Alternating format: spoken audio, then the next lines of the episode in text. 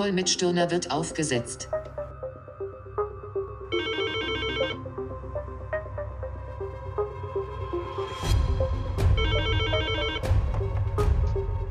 Martin Stirner, PH. Markus Hujara von Cap Insight. Hallo, Herr Stirner. Hallo, Herr Hujara. Herr Stirner, als ich gesehen habe, dass wir uns in der Woche der Tech-Giganten befinden mit Google, Microsoft, Facebook, Amazon und Apple, die diese Woche ihre Zahlen vorlegen fürs erste Quartal, äh, ja, da dachte ich, das schreit nach einem Anruf bei Ihnen. Das und, freut mich. Ja, das habe ich dann auch jetzt einfach mal heute Morgen, Dienstagmorgen gemacht. Äh, das stimmt nicht, heute ist schon Mittwoch. Äh, Genau, äh, legen wir direkt los. Ähm, gestern hat nachbörslich äh, Google bzw. Alphabet angefangen, äh, den Zahlenreigen. Äh, die Analysten äh, sind ja meist positiv mit Google. Äh, dennoch schafft es Google in 80 Prozent der Fälle, die Analystenmeinung noch einmal zu übertreffen. Gelang es Google auch dieses Mal? Das stimmt, ist auch dieses Mal wieder gelungen. bei beiden wichtigen Kennziffern, also den Gewinn pro Aktie, Earning per Share war besser als erwartet. Und was ganz wichtig ist, Umsätze, also sprich, sind die Umsätze gestiegen oder gefallen gegenüber den Erwartungen. Die Umsätze sind gegenüber den Erwartungen um 4,2 Prozent gestiegen, was immer gut ist, wenn die Erwartungen übertroffen werden. Aber was ganz wichtig ist, wo wir auch bei uns sehr stark darauf achten, ist, wie war es denn gegenüber, die, gegenüber der Vorjahresperiode? Und da ist es mit plus 14 Prozent, zeigt einfach, dass Google nach wie vor auf einem guten Wachstumspfad ist und äh, in einer extrem guten Position ist. Hat auch dazu geführt, dass die Aktie nachbörslich war ja ein bisschen schwächer äh, gestern. Gestern hatten wir das erste Mal ja, ich hätte fast gesagt seit langem, aber seit, äh, es kommt einem ja schon sechs Wochen als lang vor, wenn es diese Riesenamplituden hat. In den letzten sechs Wochen hatten wir jetzt das erste Mal gestern und vorgestern, dass die Tech-Giganten schwächer als der Gesamtmarkt waren. Das ist sicher dem geschuldet, dass jetzt natürlich gewartet wird, wie, wie kommen die Zahlen. Nachbörslich war die Aktie besser, plus viereinhalb, fünf Prozent, sodass das, was gestern nach unten gegangen ist, heute vermutlich wieder aufgeholt wird. Mhm. Ja, die digitalen Geschäftsmodelle gelten ja als Profiteure der Krise. Auf der anderen Seite wird man hier und da auch äh, sinkende Werbeeinnahmen sehen äh, durch Corona. Äh, deshalb sind die Quartalszahlen gerade ja besonders spannend äh, bei den Tech-Riesen. Wie viel Corona steckt jetzt schon in den Zahlen fürs erste Quartal äh, bei Google und welchen Effekt hat es Ihrer Meinung? Also Corona steckt mit Sicherheit schon zu 30, 40 Prozent äh, drin weil wir ja weltweit, müssen wir das bei den großen Giganten ja sehen, da gingen die Shutdowns ja schon im Januar äh, los, sodass äh, das sicherlich, sicherlich schon eine extrem hohe Auswirkung hat, die, äh, wie gesagt, äh, deutlich weniger schwach ausgefallen ist, als erwartet war und deshalb die positive Überraschung.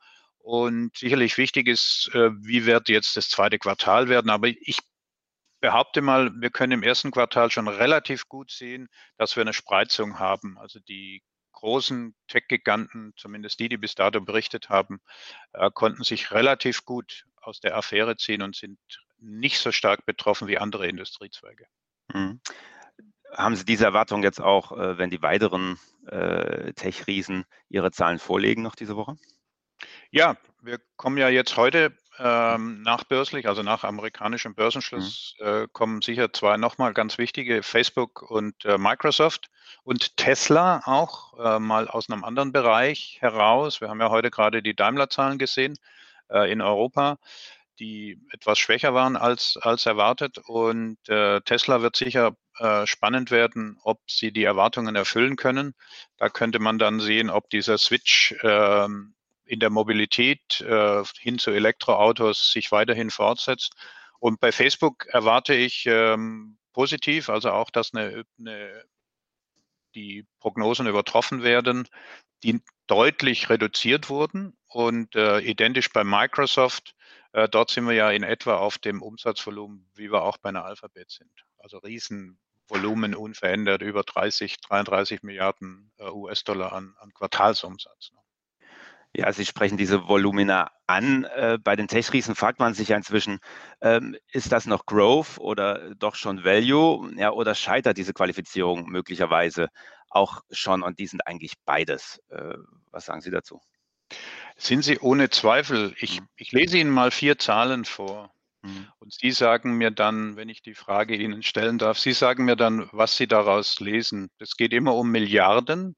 Mhm. 207 Milliarden, 55 Milliarden, 120 Milliarden und 55 Milliarden. Ich schätze jetzt mal, das sind die Jahresumsätze einiger. Es hätte jetzt es hätte auch das Programm von Herrn Scholz sein können oder von irgendeinem anderen Finanzminister. Das sind die Cash-Salden von Ja, Apple, Wahnsinn. von Amazon, von Google und von Facebook. Das sind zusammengefasst 450 Milliarden US-Dollar. Und der Free Cash Flow ist ja mit diesem Quartal nochmal angestiegen. Das bedeutet, um Ihre Frage jetzt konkret zu beantworten, ja, die wachsen und haben gleichzeitig Value.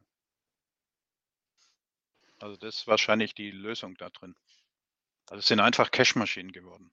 Also dennoch weiterhin auch äh, Wachstumsstories. Ähm, also es gibt weiteres Potenzial. Oder sollten Anleger nicht irgendwie auch mal auf die Suche gehen nach neuen Wachstumsstories? Ja, wir haben ja gerade heute oder gestern Mhm. eine ganz interessante äh, mal aus Europa, wo wir Mhm. alle gedacht und gehofft haben, äh, ich hoffe, Sie wissen, auf welchen Titel ich jetzt raus möchte, Wirecard, äh, in DAX aufgestiegen, äh, Da habe ich Wachstum. aber nicht so gute Nachrichten gehört. Ja, ich meine nur, we- weil Sie sagen, ähm, soll man nicht mal auf die Suche nach, nach anderen, nach neuen Titeln gehen. Logisch, müssen wir, müssen wir immer machen, machen wir auch, machen wir auch. Die Frage ist immer nur, ähm, wird man fündig und bekommt man diese Qualität, die man jetzt beispielsweise in den, in den großen fünf, sechs äh, Tech-Titeln hat. Da ist einfach dieses, dieses Thema, ich will nicht sagen Monopol, aber äh, extreme Marktstellung, die ja dort vorhanden ist, die wird ja immer weiter ausgebaut. Und, und wenn wir jetzt uns äh, anblicken, was die letzten Wochen äh, passiert ist und jetzt auch die Zahlen sehen, dann sehen wir einfach, die verdienen einfach weiterhin unverändert gutes Geld. Der eine oder andere ist mal ein bisschen enttäuscht, wenn es nicht ganz so äh, stark wächst, wie vielleicht erwartet. Aber nichtsdestotrotz unterm Strich machen die ihren Pfad weiter und die, die gewinnen Marktanteile und gewinnen äh, weiter. Und das ist natürlich schwierig für andere, in diese Bereiche nochmal vorzudringen. Deshalb ist es extrem schwierig, in den Bereichen ähm, nochmal so etwas zu finden, was diese beiden Komponenten, nämlich schon eine hohe Ertragskraft plus Wachstum äh, auszeichnet. Das heißt, äh, die amerikanischen Tech-Giganten werden auch weiterhin äh, ein wichtiger Bestandteil von Portfolios sein. Äh, So paraphrasiere ich das jetzt mal. Welche Rolle spielt für deutsche Anleger derzeit da das Währungsrisiko, insbesondere logischerweise der Dollarkurs? Der Dollarkurs ist natürlich äh, immer ein extrem hoher Einflussfaktor auf, auf ein Portfolio. Wenn man ihn jetzt mal die letzten äh, zwei, drei Jahre ansieht, hat er keine große Rolle gespielt, weil er relativ engen äh, Bandbreite da gewesen ist. Was wir machen in dem Portfolio, dem PH Empire, den, den ich manage, wir hedgen, also sichern teilweise aktiv ab, um, um Währungsrisiko, also sprich Volatilitäten aus dem Portfolio rauszunehmen. Vom Grundsatz her, ja, es ist ein Risiko. Wenn wir jetzt aber mal das echte Risiko der letzten drei bis fünf Jahre ansehen, dann muss man sagen, es ist vernachlässigbar. Andere Themen, die in der Portfoliokonstruktion äh, wichtig sind, spielen deutlich höhere, höheren Einfluss als, als das Währungsthema. Das letzte Mal haben Sie mich Mäuschen spielen lassen und äh, einfach einen Blick gewährt auf Ihren Bildschirm, was Sie denn Ja. gerade so interessiert. Äh, Ja. Ja, ich rufe ja immer relativ spontan an. Äh, was ist jetzt gerade bei Stirner äh, auf dem Ja. Screen? Das ist eine gute Frage. Gucken wir doch mal drauf, was wir gerade haben. Ich muss nur gerade mal meinen Bildschirm schließen. Nicht, weil ich Ihnen das nicht zeigen möchte, aber weil es es nicht interessieren würde. So. Ich hoffe, Sie können jetzt einen Screen sehen, einen Bloomberg-Screen. Ja. Sie, das sind die, das ist der Eurostox 50. Das ist, äh, Sie sehen, es ist gerade aufgerufen natürlich, äh, das sind die Gewinne, also sprich, in, zu dem Datum haben die äh, Companies berichtet. Hier haben wir mal beispielsweise SAP. Ähm, die ja, wenn wir es jetzt mal vergleichen, mit den Tech-Giganten, ja der Tech-Gigant in, in Europa ist. Nur mal, um ein Gefühl zu kriegen, nochmal für die Zahlen, 6,5 Milliarden äh, Quartalsumsatz gegen 30, 35 äh, der Großen. Aber ähm, sicher einer der Werte, die in Europa äh, hier mit draufstehen. Was man hier sehen kann, hier sehen Sie, das sind die Ergebnisse, die rausgekommen sind und das ist die Überraschung, positiv oder negativer Natur. Da sehen Sie das, was ich gerade erwähnt habe. Daimler ist heute rausgekommen. Die haben über, negativ überrascht bei den Earnings per Shares. Ähm, und jetzt zeige ich Ihnen gerade mal einen anderen Bildschirm nochmal. Da können wir sehr schön sehen, wie diese Diskrepanz im Moment auseinanderläuft zwischen Europa und, äh, und den USA. Das heißt, ich kann eigentlich da umschalten. Das wäre einfach gewesen. So.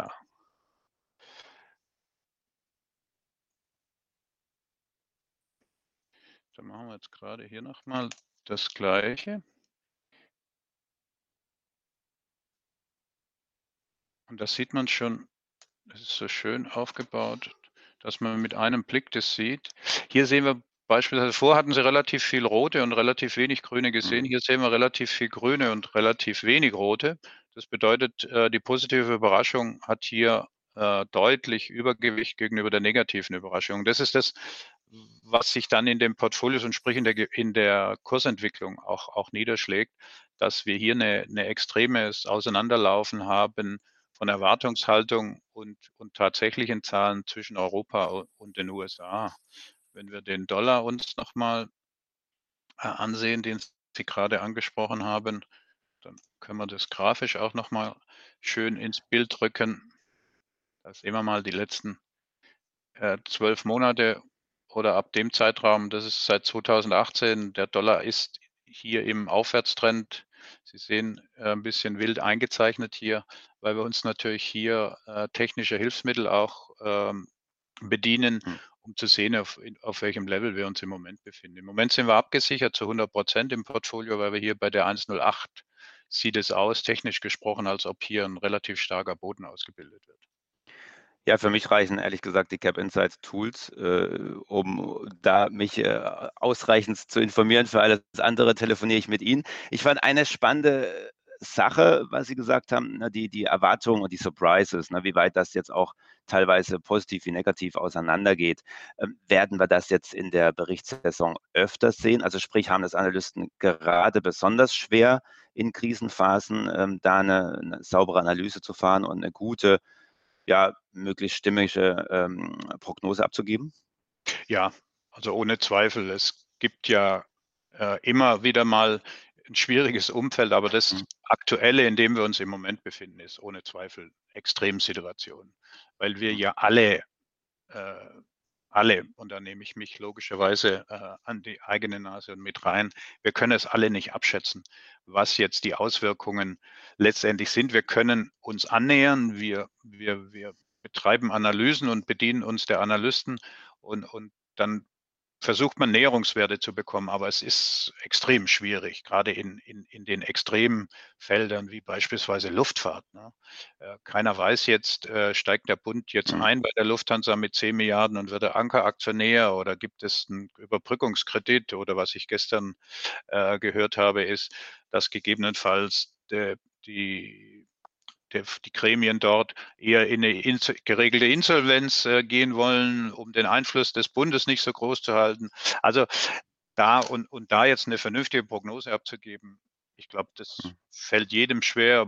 Meine persönliche Entscheidung ist da nur, es gibt so viele Schwierigkeiten, da muss ich nicht in den Feldern mich äh, betätigen, wo es extrem schwierig ist. Und da gehört ohne Zweifel die Luftfahrtbranche äh, mit dazu, Tourismusbranche im Moment es ehrt Sie, dass Sie sich an die eigene Nase fassen, aber denken Sie daran, in diesen Zeiten nicht so oft äh, die Finger ins Gesicht.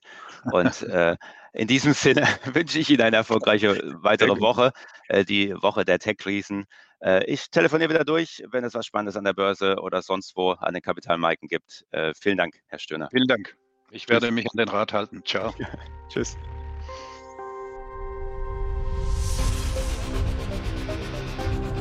Stirner hat den Call verlassen. Pujara hat den Call verlassen.